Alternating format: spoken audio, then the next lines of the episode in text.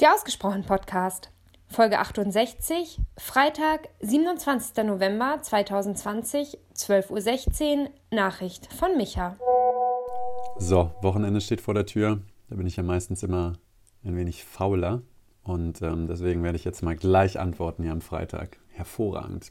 Also, ähm, zu, deiner, zu deinem Tipp, das Balsenwerk mal äh, anzuriechen. Ähm, wenn ich mir irgendwas in Berlin leihe, um da am Balsenwerk vorbeizufahren, dann natürlich einen Roller. da werde ich dich auch vorher nochmal fragen, welches Modell das war, damit ich die Action live nachstellen kann.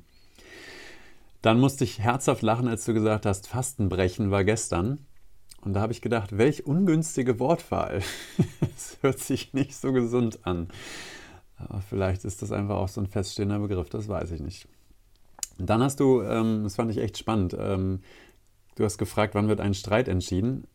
Ähm, Im Hintergrund, nicht in der, in der Schlacht selber. Du hast es mit Schlacht ver äh, verglichen.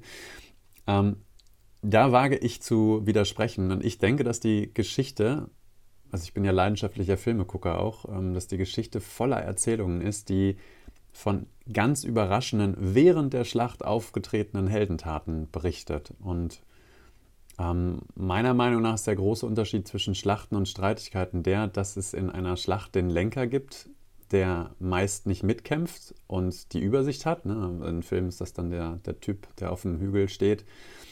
Äh, ich denke dann immer feige Sau.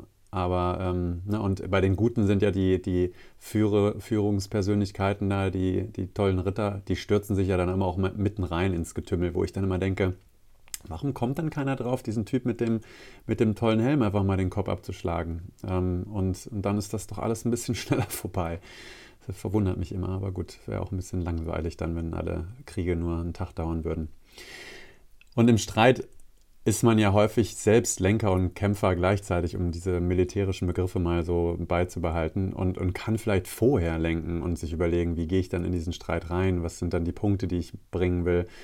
Aber mittendrin, so zumindest ist es meine Erfahrung und das höre ich auch von Freunden immer mal wieder, ist so eine strategische Großüberlegung häufig nicht mehr möglich. Aber das ist sicherlich auch eine Übungssache, ne? so wie, keine Ahnung, Spielertrainer oder sowas. Die können das ja auch. Aber wahrscheinlich sind das einfach nur Spieler, die ganz viel reden, was sie sonst auch gemacht hätten. Ähm, also wenn, wenn ich an diese großen Momente in Streitigkeiten denke, dann ähm, waren das meistens keine Kopfentscheidungen, sondern welche aus dem Bauch oder aus dem Herzen, die ich dann spontan und oft auch für mich überraschend getroffen habe. Und die, die hätten mir vorher oft gar nicht einfallen können, glaube ich. Aber die Erfahrungen aus diesen Momenten, die kann ich natürlich dann auch in nächste Streitplanungen wieder einflechten, ne? dass so dieser Raum für Herz- oder Bauchentscheidungen halt vielleicht größer ist oder ich in eine andere Richtung denke. Dann hast du noch dieses Kundinnenbeispiel gebracht mit dem Budget. Ähm, da habe ich mich gefragt, verkaufst du bei deiner Kundin oder bei generell bei Kunden eigentlich die Bohrmaschine oder das Bild an der Wand, das durch deine Bohrmaschine erst möglich wird? Weil wenn du den Leuten erzählst, dass du irgendwie Sachen schneidest, ich weiß ja nicht, was du da anbietest genau und wie du es anbietest, dann kann das vielleicht auch irgendwie so ein bisschen dröge ähm, wirken und man könnte denken, naja, das, was die macht, das kann ja auch irgendwer anders machen, ähm, Filmchen schneiden oder Podcasts schneiden oder was auch immer. Aber wie du es machst, ist ja eine ganz andere Sache. Wie du mit der Kundin umgehst, wie du die Sachen präsentierst und auf die, auf die Bahn kriegst. Was auch immer dann dahinter steckt, ne? also die Leichtigkeit deines Projekts, der, der tolle Kontakt, das sind Sachen, die kannst du natürlich nicht irgendwie verkaufen, so auf einer Liste, aber die kannst du ja in der Tonspur verkaufen und der Person auch ähm, nahebringen. Würde wahrscheinlich jeder Online-Marketing-Guru jetzt äh, schlägt die Hände über dem Kopf zusammen und denkt, oh Mann, ey, das Einmaleins des Verkaufens hier. Aber ich hoffe, du weißt, was ich meine. Es macht, glaube ich, einen Unterschied. Ähm, und ich möchte dich da gerne mal pieksen bei deinem letzten Beispiel, ähm, bei dem du gesagt hast, dass dir jeder Kunde Energie raubt, weil du niemand bist, der einfach nur abarbeitet. Das kann ich nachvollziehen. Und ich habe mir die Frage gestellt, wäre es dann nicht für dich schlauer, an der Auswahl deiner Kunden zu arbeiten, anstatt an der Höhe deines Honorars? Ne, falls du keine Kunden hast, bei denen die Arbeit dort alleine schon so viel Spaß macht, dass du beim Rechnungsschreiben danach ein schlechtes Gewissen kriegst, dann wäre das mein Impuls an dich, mal dorthin zu schauen.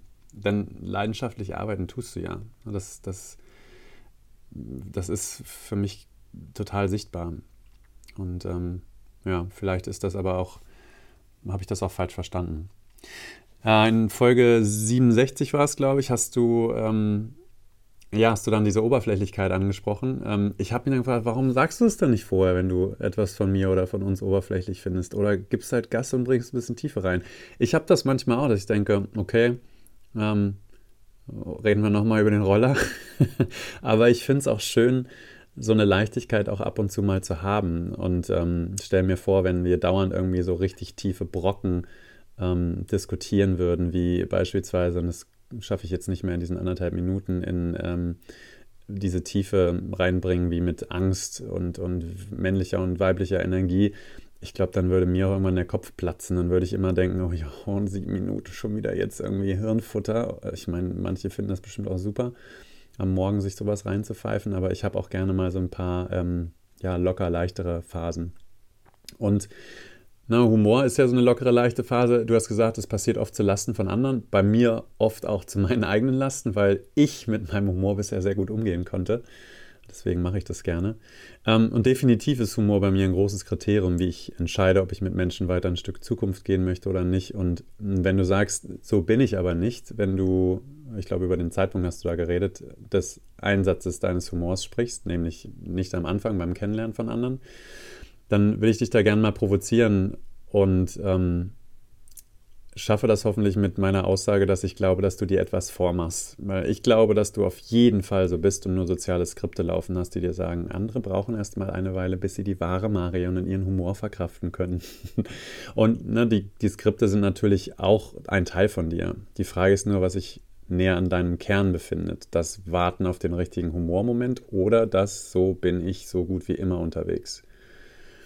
Und am Ende steht, glaube ich, immer die Angst, ähm, alleine zu sein oder nicht geliebt zu werden, selbst bei solch vermeintlich profanen Dingen wie dem ersten Eindruck deines Gegenübers von dir. Na, aber mit Sarah hättest du dir da schon einige Zeit des Kennenlernens ersparen können, wenn ich das so richtig rausgehört habe. Von wegen Liebe auf den ersten Blick und so.